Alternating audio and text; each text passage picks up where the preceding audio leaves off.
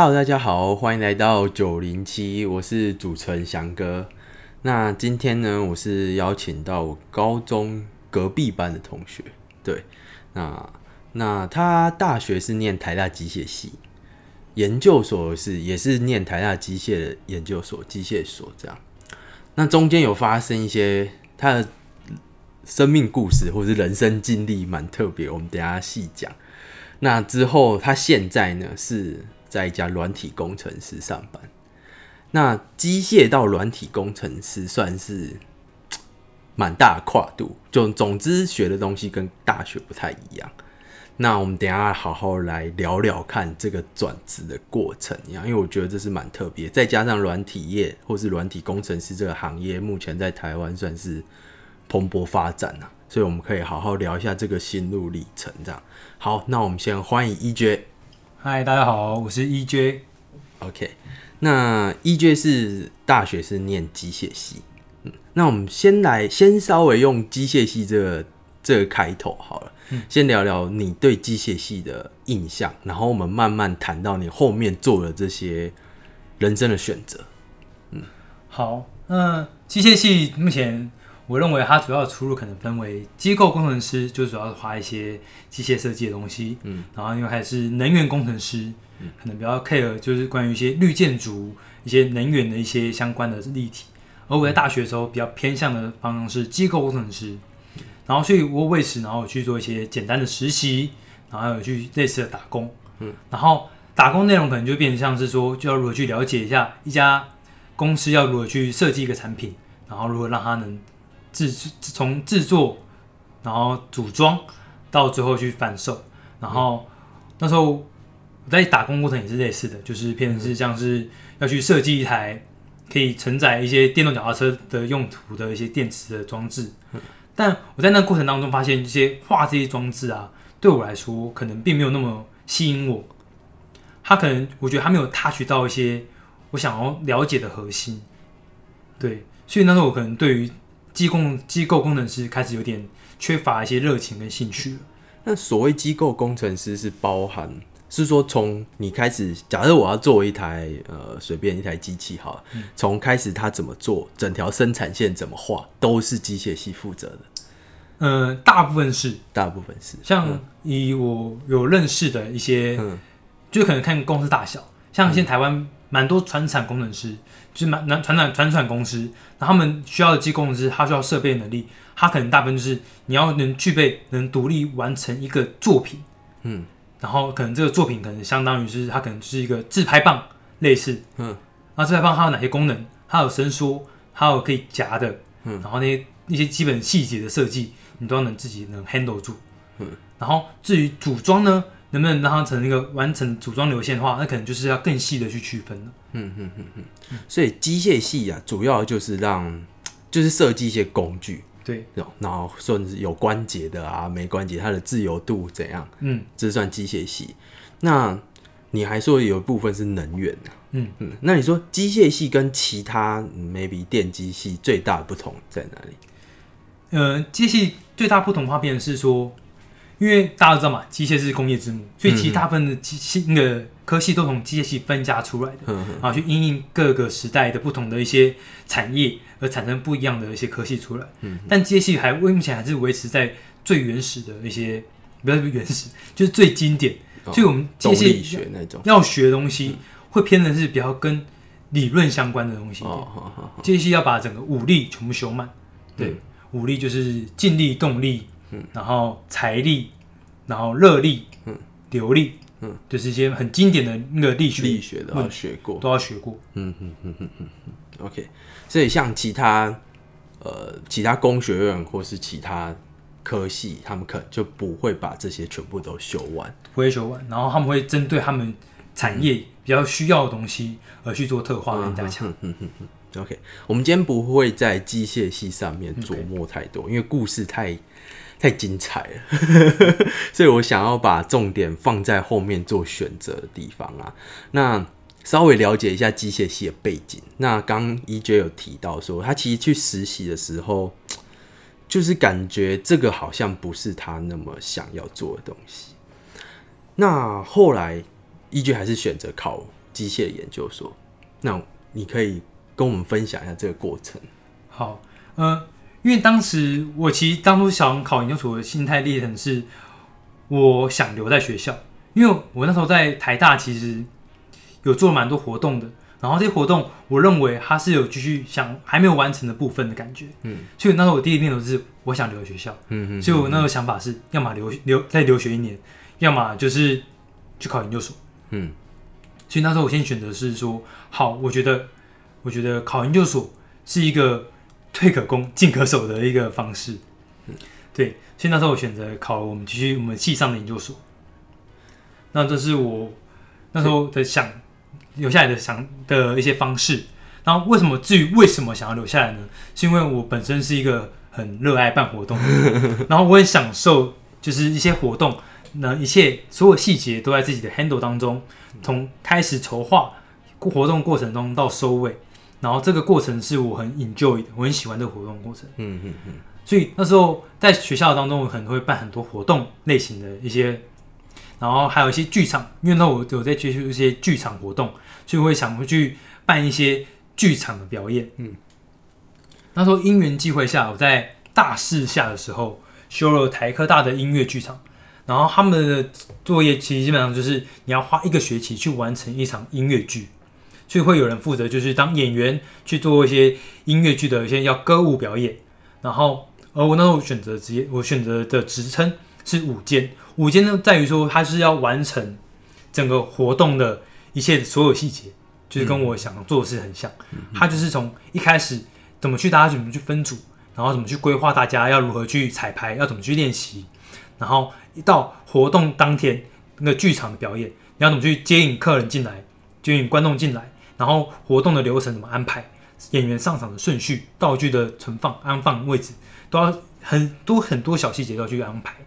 然后最后呢，你通常可以从观众中的回馈、掌声当中，呃，当中获得一些成就感。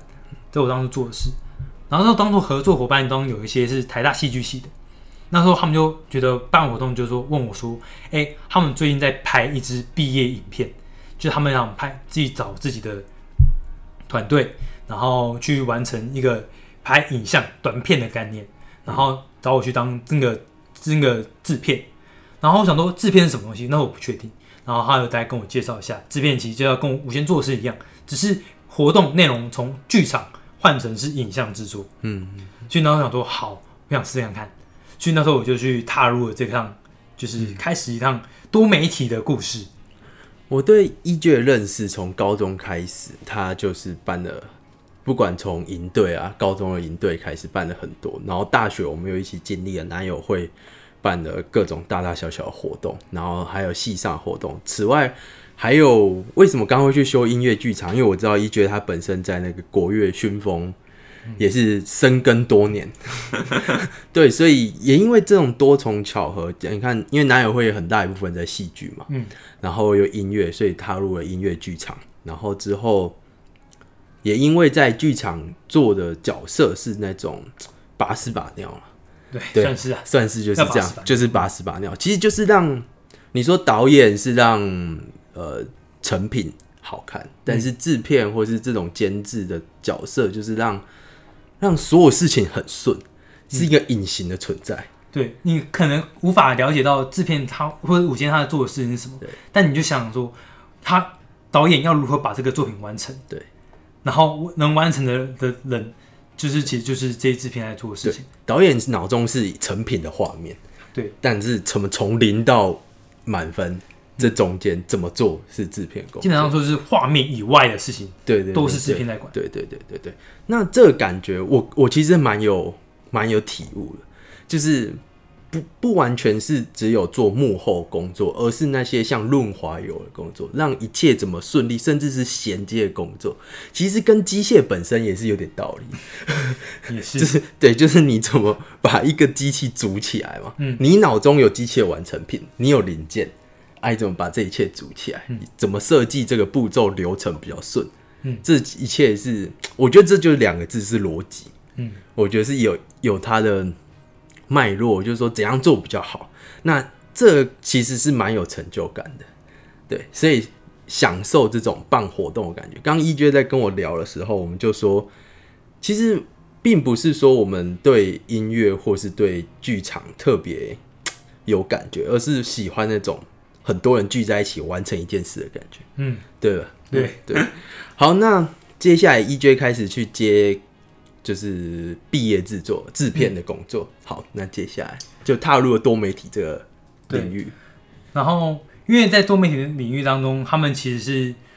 有一个很大的那时候很大的需求，是他们要拍毕业制作。嗯，然后毕业制作呢，他们可能如果选择影像为一个毕业制作成品的话，嗯，他们大部分会想以导演啊、演员啊，或者是摄影师、灯光师这些跟艺术比较相关的职称的职位来完成这个作品。因为毕竟他们本身科系也是对他们相关的科系，他们他们可能学习上，他们在学的过程当中，他们分导演组啊、演员组啊，但他们不会有一个东西叫制片组，所以制片这个职位一直是他们一些他们需要找人来帮忙的。对，但又没有人想去做的一个工作，嗯嗯。因为制片工作其实跟艺术本身没有相关，对，他其实要做的事情就是我如何管控预算，嗯管控时程，管控所有一切东西，对让一切东西在你预想当中嗯顺顺的走。对，这是一个能力，但是不是一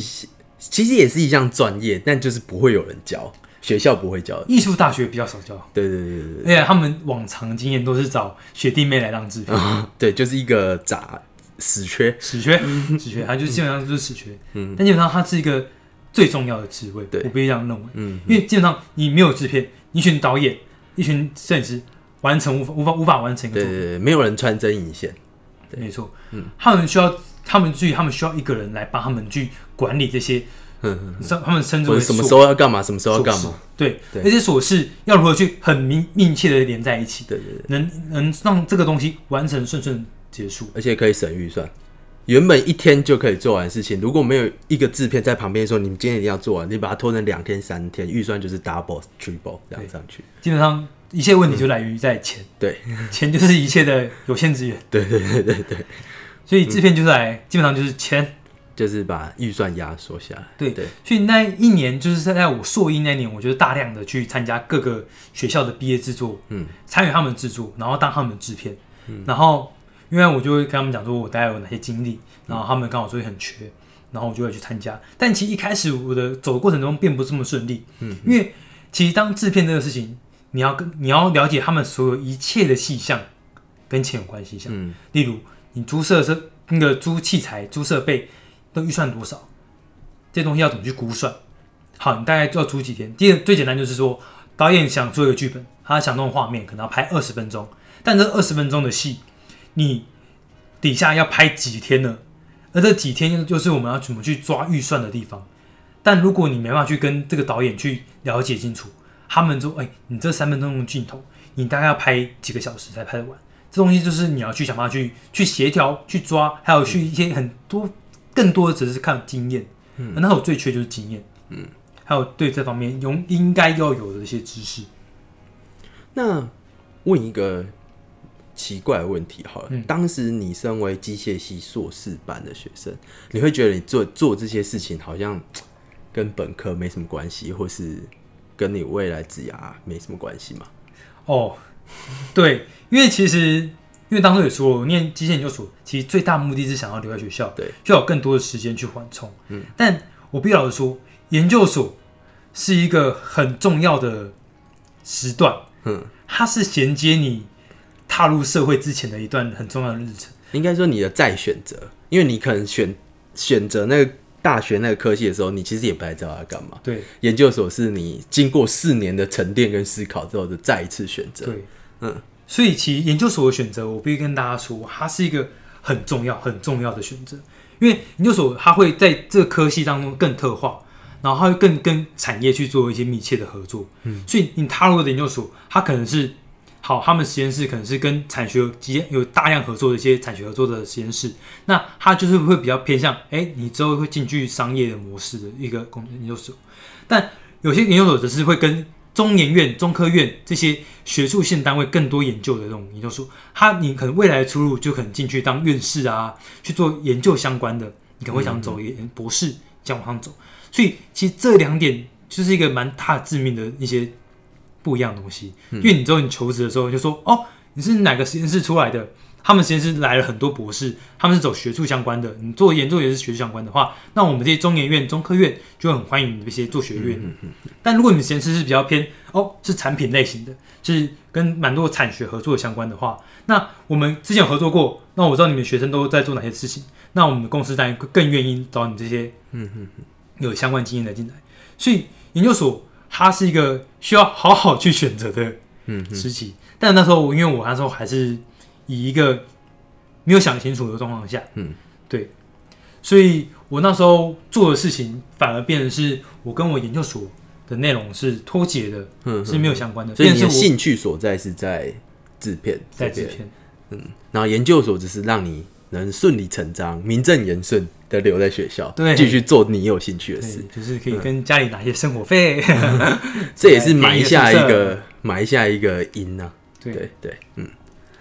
好，那再来继续你在制片这条路上。好，所以当时我自己摸索了一年之后，就是到处帮别人拍制片，我其实觉得说这应该不是正确的拍法。嗯，就是我我想学到的东西就是这个职业的更核心的内容。嗯嗯所以我决定在我硕那年，我就去应征了一些外面公司，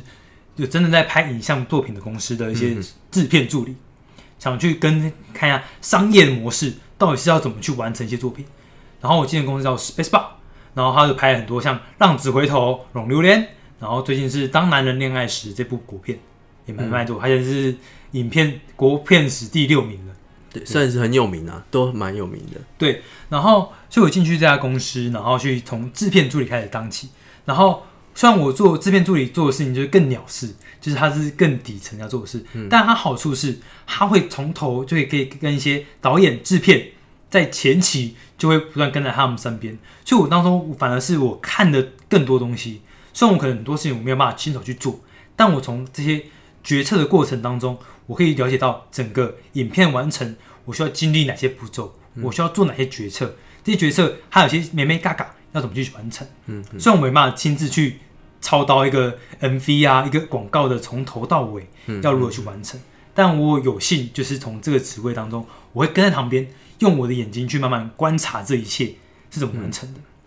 所以对我来说，这个职位的这一年的过程当中，变反而变成是我让我一个有看到更多事情的，嗯的那个机会。其实我觉得制片讲讲白就两个字是人和，对，哎，没错，他就是一直在做人和相关的事情，就是瞧瞧瞧瞧瞧，对，一直就是瞧，一直在瞧，对。那进去这种。专业商业模式的制片算是很大的公司了，那想必跟学校做那种半家家酒是不一样，差很多。对，那你有什么不一样的想法？会把这个考虑当做你的工作吗？那时候我第一个想法最重要的是，第二个东西是如何去拿到这个 case。嗯，OK。制片一个问题是，他要怎么去说服他说，来让我们公司来帮你们拍这个影片？当我们对象可能很多嘛，像歌手、乐团。是最基本的，他们拍 MV，嗯，然后过来是这些大公司，他们拍广告，嗯，或者是国家观光局，他们拍个宣传片，嗯，然后我跟着他们一起去投，就是投标投案，然后因为像其实我们公司其实对于歌手这一块，嗯，艺术这一块其实是蛮蛮强的，嗯，所以大部分的演员歌吧歌手啊这些他们都会主动来找我们拍，嗯，哎哎，请你帮我们拍支影片，所以这边反而不用去募集，就。更有让我印象是，我们去募集一个观光局的宣传片，嗯，就要跟其他各大厂商，然后我们要展现我们的一些投影片，然后说服他们说，我们这次影片的呈现会是如何，然后会带给你们怎么样的效果，嗯，而且我们需要花的成本是大概多少，有没有符合你们的预算，然后我们要如何去跟其他厂商竞争，就是这个拍摄的安的资源，我觉得那是一个蛮影响到我的地方，因为我认为说这才是一个。这个职业的核心，嗯嗯嗯，你要去了解到说，哦，我制片我要怎么规划，我要怎么设计，说我们这次我们公司可以拍出怎么样的成品，然后我们需要花的预算，你要怎么估估算的出来，然后成品的结果，然后去拿去投标，然后去才能印证到这份工作。我觉得这才是商业模式真的能开始起来的地方，就是你要如何赚到你的钱。嗯，我觉得这是很重要的。就那个投影片，就是可以完整的把所有。该做的事情都会讲完，不像是说你可能当你今一开始做每一个每一个细节，但是那个投影片就是在短短的可能几分钟内，把你要做的事情全部报告出来。对，而且重点是以前在学校的时候，你不用去跟外面的人负责，哦，对，没错没错你，只要去完成，就是哦，我们现在有多少钱，我们多少预算，我们要拍什么样作品，都已经确定好了。但你在外面的话，变成是说，我要拍你，我要让你们公司拍影片，那问题是你们东西有没有符合我们的需要？对对，你要想办法去达到那个目标。那有目标之后，我们才有拿到钱。没错，这也是别人认可我们的方式。说好，我认可你们的作品，你们认可你们做事的方式，你们做事方式可以省多少钱，然后可以达到相同的目标。那这就是我要选你们公司的目的。嗯，我觉得这是一个很重要的一个，这是职场到职场跟学校最大的观念上的转变，对，这是对对真正是观念上，真的观念上的转变。对。那学校你可能会有很多的天马行空的想象，对，然后很多一些想法，对想自由地去实现。对，但到职场上可能就是完全不一样的概念各，种限制。有很多限制。对对对对对。好，那在这边又打滚了一年。对，在打滚了一年，然后就是就是算是在编写论文的过程当中，也是边到处拍一些广告 MV，嗯然后参与他们制作这样子。嗯，然后我自己给自己的一个期待，就是就一个期许是说，我想再更了解到这个职场的更多一点，因为我那时候其实有思考说，我是不是真的我我的工作第一份工作，嗯，是不是要以这个制片影像制片，嗯，来做一些维生？毕竟研究所也毕业之后，就真的要开始工作对。我已经没有 没有更多的 没有理由了，没有理由了，除非在念博，不可能。对对，不能再拖了。对，所以那时候我其实已经在下学期开始不断在思考这件事情，嗯嗯，然后我想说，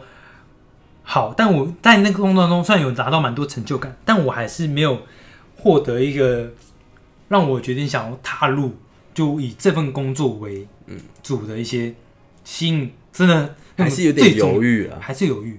然后那时候因为我老板也会常常跟我聊天。对啊，那时候他们就说好，那不然你来，至少你要在这边完成一部电影。嗯，他说在做决定这样。就是一个多媒体的殿堂的，就是最顶级的。嗯嗯嗯嗯，你要想要能拍过一部电影，你就能大概了解到说，哦，这是否能是你毕生的想追求的事情？对，所以那时候有幸，我那时候那个在我毕业论文写完之后，嗯，然后刚好有个之前合作过的对象，嗯，不是我们之前公司了，就是他之前跟我合作过，所以他们觉得，哎、我表现的不错，然后他们刚好缺一个叫生活制片的工作，嗯，然后就邀请我去当他们生活制片，嗯，然后就想说，哎、毕业考试完到我当兵还有一个月空档，嗯，好就接了，但是我第一份以正当职称，不是实习，去掉实习这个抬头了，嗯，然后去成为一个生活制片，然后就拍了三十一天的电影，嗯，然后那个日子真是很累，嗯，因为就是基本上三十一天拍六休一，嗯，然后常日戏夜戏日戏夜戏不断去更换，嗯，你的作息会其实蛮乱的，然后你要顾，因为大家相处的时间非常长，你要顾生活这边就是顾他们所有的他们所要需要的一些生活，能让我们存活下来的东西。就是把屎把尿。八屎八尿，对对，你要如果很让他们很顺利的完成拍摄对鸟的工作，就是生活制片应该做的事情。嗯，所以在那个时候，我在那拍的过程当中，我不断的再去反思，因为那时候哎，毕竟你拿了钱了嘛，然后完成他们的作品，然后在过程中就开始思考说，哎，这个工作是不是我真的想要做的事情？对对对，我我我要反省到一点是说，我认为说这做这样工作，你可能更大想要是你要有一个热情，嗯哼哼，想拍电影的热情，这种真的很吃热情。很吃热情，因为他太累了，嗯而且他的薪水相对没有那么外面的工作那么高，对对对，他很不稳定，嗯，因为基本上你很多基本上你要完成一个作品的话，你要花掉大量的薪水，大量的心那个就是心力劳力，嗯，但成果可能没那么想象中那么好对，对因为就是艺术嘛，对，它很难去有一个很明确的商业模式，让你说稳定我怎么拍我一定获利，对对对，它很难，所以那时候我反正就开始思考说，这是不是跟我的兴趣有这么 match？嗯。然后那时候我突然在那过程中，突然有有有种很微妙的心态从我心里中萌发出来，就是嗯。我突然好想算数学。这是数理自由班的 的那个，对，就是当我在一个不断的在可能做一些人和、做协调，嗯去思考大家的一些客户的需求、什么需求之后，我开始算想想说，我突然有种想算数学的感觉。我就是面弄得很莫名其妙，但又还有很真实，嗯因为它就是在我在一个长期的高压环境上当中，突然萌生了一个念头。嗯，所以那时候我想说，好啊，拍完这部电影，我必须再重新思考一下这条路是不是我真的要走的路嗯。嗯好，所以终于可以到转职这条路了，然后就是接下来就接当兵嘛，接当兵了。接当兵，就是一 J 他高中，因为我他跟我是隔壁班嘛，所以他是数理自由班。算数学这个真是蛮有趣的，对，算数学这件事可能一 J 特别讲出来，但怎么讲？我我有一个同学也是这样，他也是念医学系念一念，他觉得好想算数学，就跑去考自贡系。然后之后再来访问他，对，就是这种很奇妙的感觉就萌萌现，出来，就是这种对数学有一种数字本身有一种有点执念执念。对所以在做在拍完这一个月之后，你就开始思考说这个东西到底是不是你想要？你刚刚就说要投注很多的热情嘛，嗯对，所以你觉得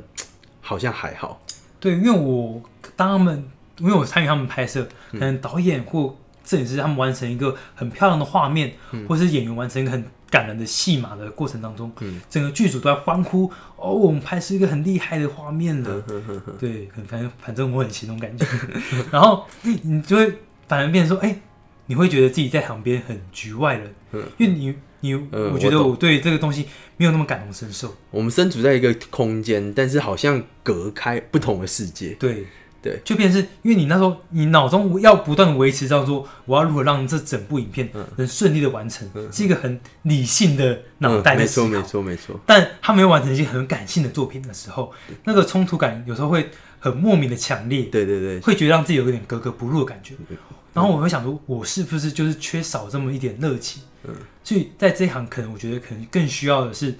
你可能要同时有理性的脑袋去坚持这些作品，就是完成这些流程当中，你要还要有很多的热情的感性的感感受，嗯，能去欣赏你的作品。又例如说，可能有一个有一个 take 有一个景，就是一直没有达到满分，嗯，但是时间就是到了。对，这时候理性的脑袋，像我们就会觉得九十分跟一百分还好吧，对，就九十分就好了。但是感性的脑袋就是不是一百分就是零分，嗯，对。他们没有达到他们想要的东西。对，但我们制片反而 care 的是说啊，你再超出一个小时，再罚五千块，对，然后而且不止罚钱之外，你这观感会不好。建场地人说啊，我等下还有其他用途，嗯对。你再跟我再多借一小时，我又不行，我们我会要要演不行面全部 delay，啊你，你下一支片你要怎么去跟他借场地？对对对对，就是你你人情上会错，你预算上面也会爆，对。所以基本上这些东西就是会让我们去无法去，我觉得让我无法去融入，无法感性起来。无，法感性起来。对，脑中想太多啊，要罚钱，还要要去道歉，道歉完之后，我我的人际关系又掉一层，嗯，那我下次要去跟他借更难。对。因为我们刚刚说 EJ 一开始做这个制片、制片或者是办活动，其实是喜欢一种大家一起做事的感觉，一起一种人和的感觉，但反而不是喜欢艺术。对，对，像我这其实就是一个冲突点出来。嗯对，因为我其实因为我是从小学国乐班的，对，我国小、国中都国乐班，嗯大国高中国乐社，大学国乐团，然后还当国乐团的副社长，嗯，对，副团长，所以就是我其实学了十几年国乐，嗯，但我必须老实说，我是个音痴，我就是滥竽充数那一个，但我还是很享受跟大家一起上台表演的过程，嗯，所以我觉得我后来想到，我可能对于艺术、对音乐这方面没有那么感性，如果今天你选择的音乐是一个人的，嗯，你可能就不喜欢，完全不你可能早就退了。那是因为选国乐是一群人，对，你喜欢大家一起完成一件事的感觉。嗯，OK，所以终于在硕二的时候，你 clarify 这件事了，算是。算是。OK。好，那要讲转职了，哇对转职。这是一个很很赞的故事。其实到这里就是一个已经是一个很赞的故事。嗯。好，那进去当兵，当兵，当兵的过程当中，我刚好就是遇到一个之前的学长，他是我机械系的学长，然后因为我跟他感情不错，因为主要是他女朋友是我介绍的啦，就你现在带着一个想算数学的心 对，然后进刚好到军营，军营，然后学长因为因为在军中很无聊，然后哎放假的时候学长跟我聊天，然后说他现在正在转职，嗯，哎他转职成功了，他转职从机械系转职到软体工程师，在联发科，然后他跟我说，因为他他是一个话很多的人，善于表达的人，然后他就会开始抱怨说，他觉得他在以前的公司当中，他做的事情也没有到那么他想要做的事情，然后但他一转职过去，他认为这才就是他想要的，然后他分享到他的心路历程，跟他所受到的一些他所做他所做的准备，跟他之后进公司，他觉得这些薪水跟待遇这些东西都是他觉得不错，他觉得是值得你做这个转职的，嗯东西。而且那时候我在思考的时候，很重要的一点就是，我已经进入社会了，嗯嗯。我已经不能单纯在以梦想嗯，这东西要考虑现实啊，我不考虑现实，嗯尤其是在台北生活，我们家在台南，然后不可能每天在寄生活费给我去租房子，我也想办法去 handle 这个东西。然后我觉得说好，听起来很诱人，而且又又很 match 到，就说哎，写程式这个东西，这东西它很很，我觉得已经已经蛮接近到我想要做的事情，就是它是一个跟数学跟数学有关系关。所以那时候我觉得说好，不然我就再来念书吧。那他怎么分析就是机构工程师跟软体工程师的优缺点？哦，第一点，因为学长他是非常现实的人，我可以去稍微提到学长的过程，他家非经非常清寒，哦，他大学打了七份工，哇，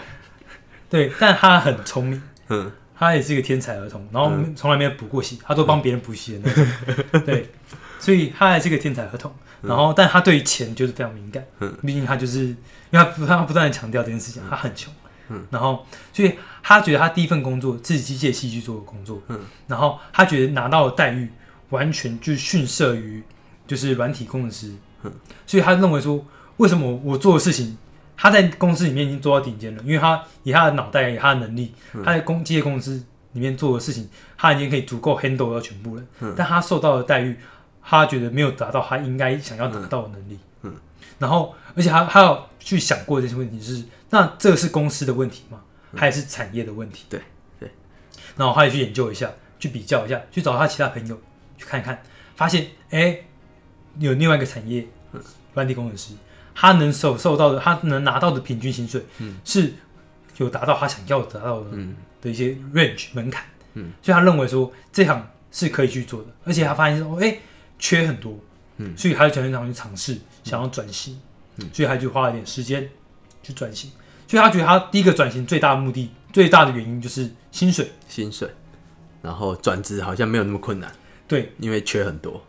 就是第一个需求大，然后他觉得他转职的门槛不高，对，他觉得是有机会达到，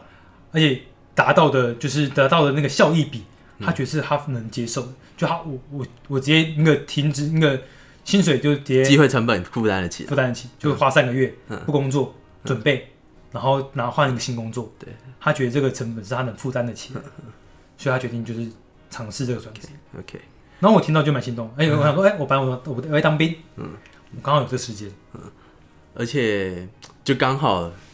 你前面尝尝试了机械工程师，大学尝试过机械工程师，觉得你不太喜欢，嗯，研究所尝试了多媒体，你后来也反思了，觉得还好，嗯，然后学长现在指明一条路，而且这条路说实在，你也是具备了很多天生的，你，跟学长一样，因为学长他，你刚刚说他天才儿童嘛，那软体工程师这个就是需要数理能力，对，对，那你也是具备了相当相当的能力，嗯所以现在就决定转职。嗯，OK，所以那时候我就决定，因为学长跟我说，因为他也他也知道我数学不错，他说自己就觉得这个你读得起来，嗯哼，好，我就开始念。哎、那你在研究所的时候有接触过相关的吗？哦，其实我研究所开才开始有开始接触一些城市相关的，因为研究所的话，它会需要蛮多做实验、跑模拟的过程嗯哼，然后这东西你可能需要一些基础的原理、机械原理，嗯，然后把它转换成数学式子，嗯，然后从数学式子当中再把它转换成一些模拟的一些程式码，嗯，然后用透过模拟程式的方式，让你去跑大量的数据出来，嗯，所以在这个过程当中，我因为我数学比较好，所以在研研究所当中，我就负责这一项工作，嗯，就帮就是写写数学式子，写好之后呢，把这东西想办法把它转换成一些程式码，嗯，这是我负责工作的工作。然后因为学长有留下一些 code，然后可以参考，然后但是因为学长可能那时候他们时间到跑一次，然后一次跑十分钟，他觉得可以接受，因为到跑一次嘛，花十分钟就好。但我到我的实验，我需要跑一千次、一万次，然后一次跑十分钟，我受不了，我可能就是花个时间，你就花一个礼拜就没了。嗯，所以那时候我想说，我必须想办法去优化，嗯，优化这个段程式嘛，让它可以达到我想要的效率。算是有启发到你。对，然后我就开始去研究说，哦，所以它的原理是什么？这个它的它怎么去运算这些东西？有什么方式可以加速它运算？嗯，然后我就去了解这东西，我觉得哎，蛮有趣的，蛮有趣的。就是它是利用一些数学原理，然后一些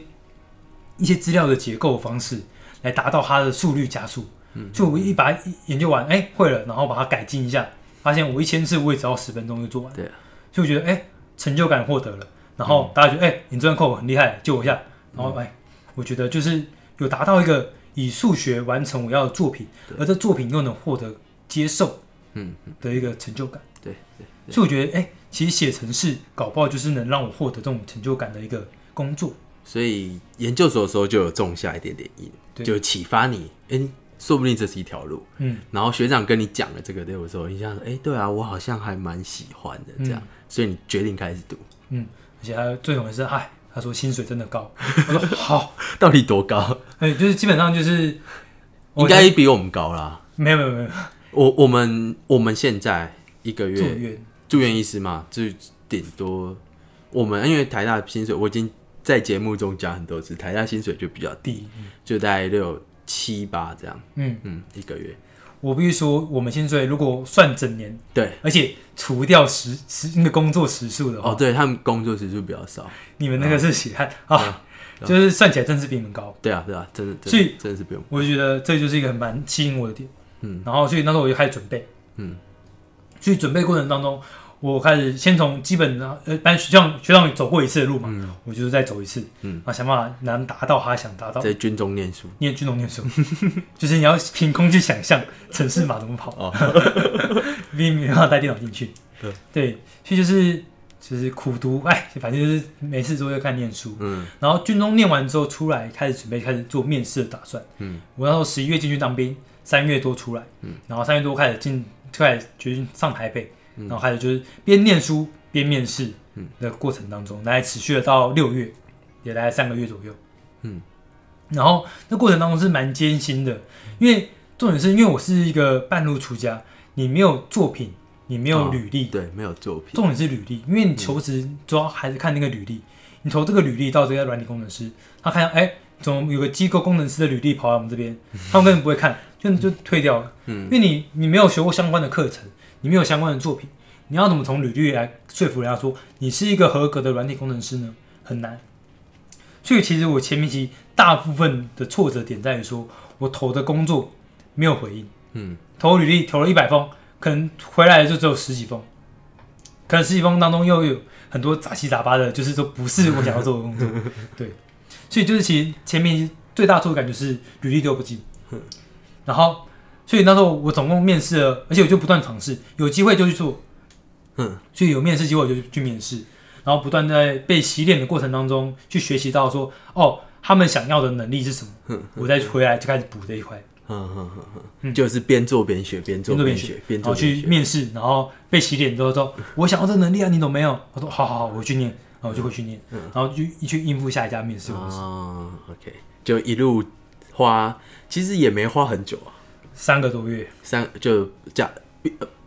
呃，从军中出来之后加三个月，对，在军中，对对对对对，然后就一路不同，一直在不同的公司中面试，面试，面试。那怎么讲？这些面试，这些软体工程师要的能力，是都书上找得到，甚至不要说书上好了，我们网络上找得到。我必须说，绝大部分都可以，都可以，因为现在软体。它就是很适合放在网络上面，然后做传承东西。而且大家现在的趋势这样，大家很多人都这样。我我也想说，当初念机械系的时候，考古题要找很难，介绍很多很少，因为它太深奥。我们学东西是两百年前、一百年前的东西，它是一直都在，但是没有人去很真的去去哎放在网络上面去发扬光大。但软体就是这几年，而且它搭配网络，所以他们就在网络上就是开始做，所以资源真的是太多了，太多了，念都念不完。对，就是你可以，你反而要需要怕的是，你要怎么去筛选你要念的东西。哦，对，你找到这么多资料，哪个资料是确切符合你现在需求的？因为一开始念，我想说，哦，去看人家推荐，那是什么圣经啊，什么之类的，但太艰深难懂，不适合初学者。退得起你就全面找一份跟你你语言能接近的，你不用读原文书。嗯，我那时候原文都读的太辛苦，反而很难去理解到这些争议。反而去我去念一些简单的图文并茂的中文嗯，的一些书籍，反而能让我更快了解到这些东西。了解。对，所以反正更难的是你要去怎么去找到资料。嗯对，所以变成是说我那当过程当中，就是从这当中去不断去累积，然后知道面试他们关他们想要看到的能力是什么，而我往这方面去准备。我相信那一段就是被打脸一定蛮难过的啦，而且很多次，一直。对，一直被打。因为首先就可能一百封只有一家愿意叫你去面试，这已经很难得。就一去，人家就是呃问这个你也不行，问那个你也不行，然后就蛮挫折。对，而且因为我那我前面找都是一些找找会找我的都是一些小型的公司，嗯，大型公司我很多不去，然后小型公司他们就会更看重是你要能有慢有没有办法是能接直接上场能力，我不需要花能力去培养你，我可能没有这个能力去培养你，就他们没有要教你的，对他们要有集战力，对对对，你进来哦，你会不会写什么扣，能不能直接把这东西变成一个产品出来？嗯嗯发现我哎、我什么都不会，对对对，但我说我可以学。他说：“哇，不好意思哦，这边不是学校，对啊，这边是职场了，对对对不适合。对，这个观念也很重要啊，嗯。就是给各位就是不管大学也好，高中生也好，职场跟学校是两件事，差很多。对啊，一开始我就说我会学，我学习力很好。对，他说啊，我我干嘛要这个东西？对啊，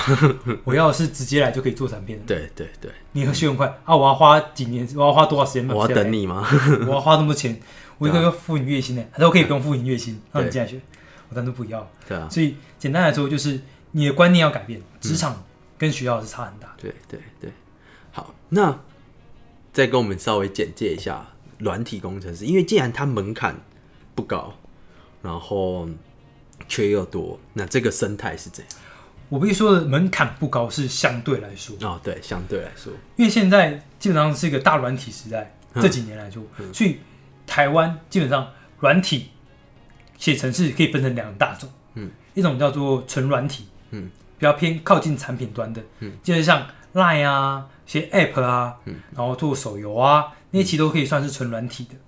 然后就是写一些你经常会用到的一些网页的应用程式，写手机 App 的应用程式，那些东西都可以算是靠近产品端的。然后那个地方是靠近更底层的，嗯，我们称之为比较偏向是韧体、韧体、韧体、韧性的韧，性的韧，因为主要是软体、硬体，它在更中间嗯嗯嗯，有个韧，机械就是硬体，机械、电机机、那都算电路板什电路么的那种是硬体，对然后软体就是就是更靠近城市语言。对对对，然后韧体的是它是更更基础的，它是要控制电路板、嗯电晶体，因为主要是晶片这个东西这几年非常蓬勃发展，嗯尤其台湾电晶体就是电那个做晶片世界真的是顶尖，世界顶尖，台积电、富国神山、联发科这些东西，台湾主要是电子业太发达了。对，电子业他们最缺就是韧体工程师，嗯。因为他们做好晶片，他们不只只有那个硬体东西，嗯。他们需要是发明一个演算法，然后去如何去操控这个晶片，能完成他们想要达到的目的。嗯嗯嗯其实韧体工程师要去研发的，所以韧体工程师他会更接近底层的语言。嗯，你要去更多了解到说，哦，这个电晶体的运作原理是什么？嗯，它有哪些限制？你要去了解到更底层的运个机械语言怎样做速率最快，然后呢更更有效率地完成这些工作。就是写一个程式来控制这些晶片，对，然后写的方式会更加的、更加的、更加有效率。哦，你要更有方法去用控制。那这个缺应该很多，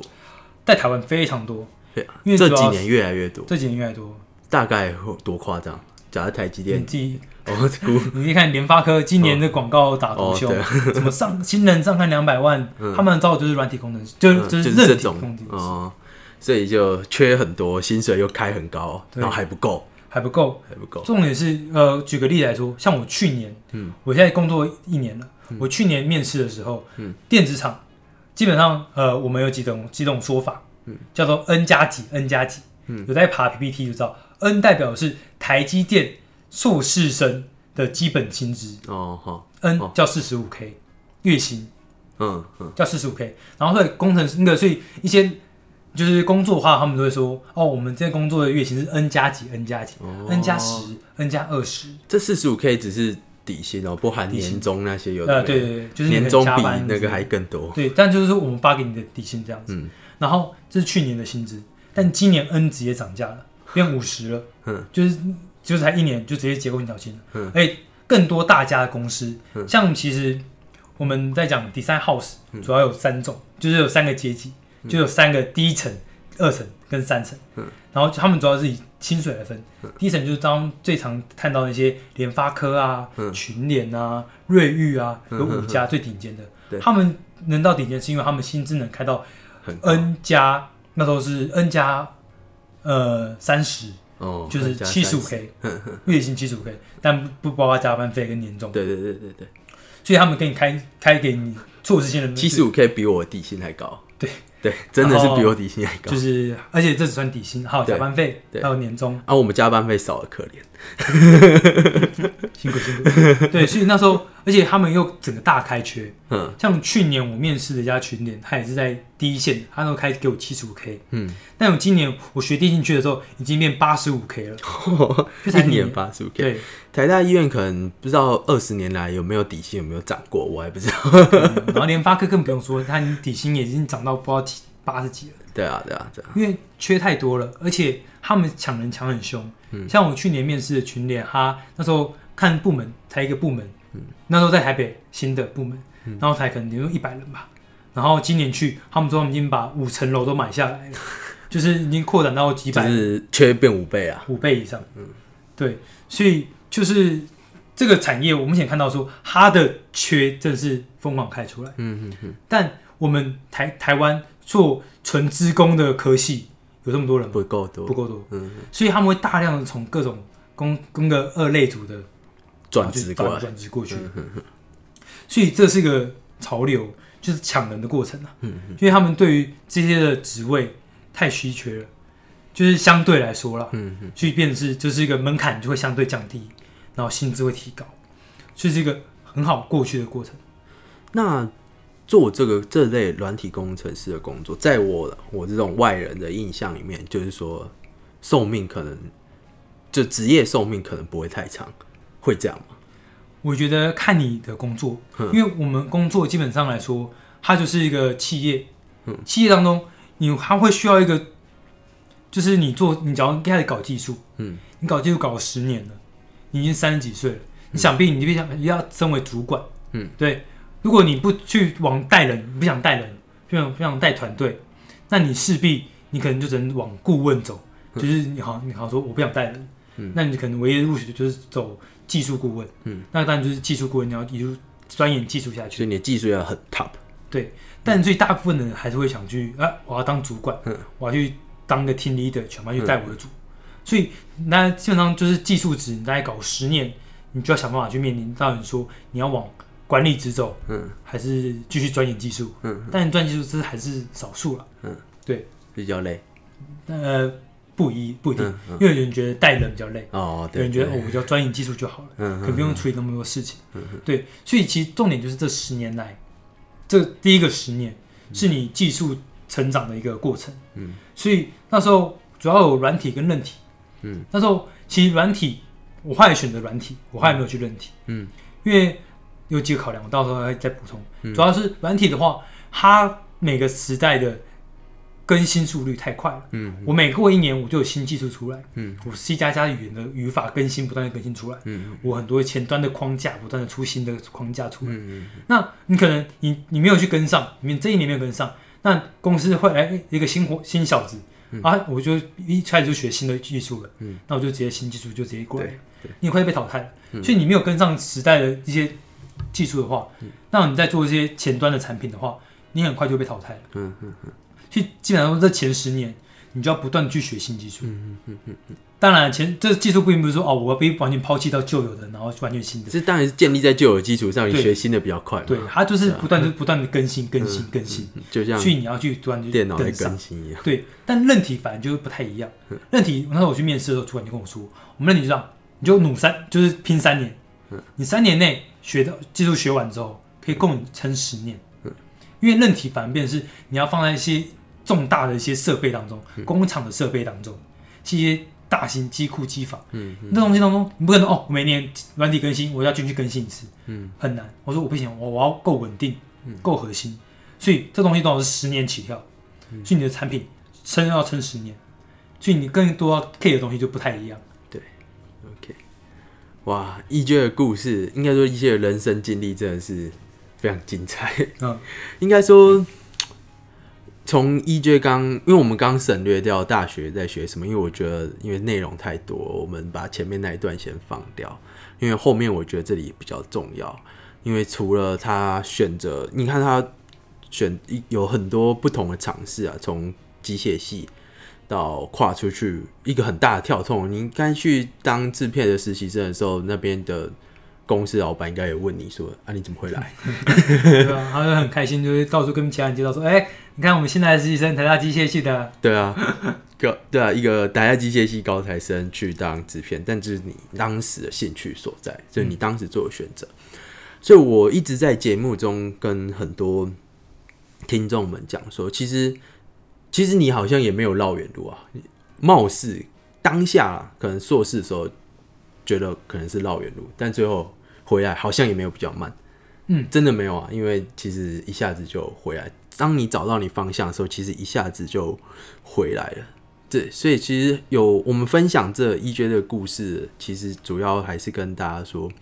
不同的选择，当下是你想你做你想做的事，你做你才知道你真的喜不喜欢。你当下很喜欢就是拍片呃做制片的线，然后所以你去做了，那你经过一些反思之后。发现自己喜欢算数学，这个蛮蛮蛮有趣的。这也是当初小时候数理自由班埋下的因啊，就是都是有它的逻辑在的。嗯，很感谢一觉今天来跟我们分享非常精彩的，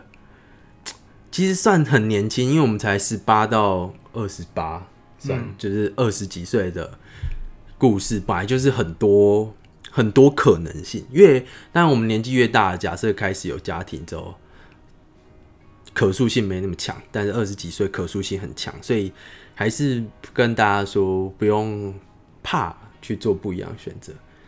EJ 就是这样一个很典型的例子。我那时候在我其实半年前就在网络上看到你的那个你的文章，他有写一篇网志说他怎么跳过去。我那时候就一直有在想，要你邀请你来跟大家分享。好，那今天还再一次证实了，就是其实走软体工程师比医生好了，就是相对于 对对对所花的心力啊，对对啊，当然还是需要一些天分，我觉得数理能力一定要好。那医生，我还是一再强调，医生有他的好处啦，有还是有他的好处，不能说完全就这样比，嗯，但是不用一味觉得医生比较好。我只是想跟大家这样讲，就是各有各的好坏处。对对，好，那今天就到这里，谢谢大家，大家拜拜啊！那大家如果可以的话，就是去追踪我的粉钻，追踪我的 IG，还有可以加入我的社团，或者是在 Apple Podcast 帮我按星星跟留言。好，谢谢 EJ，谢谢大家，大家拜拜，拜拜。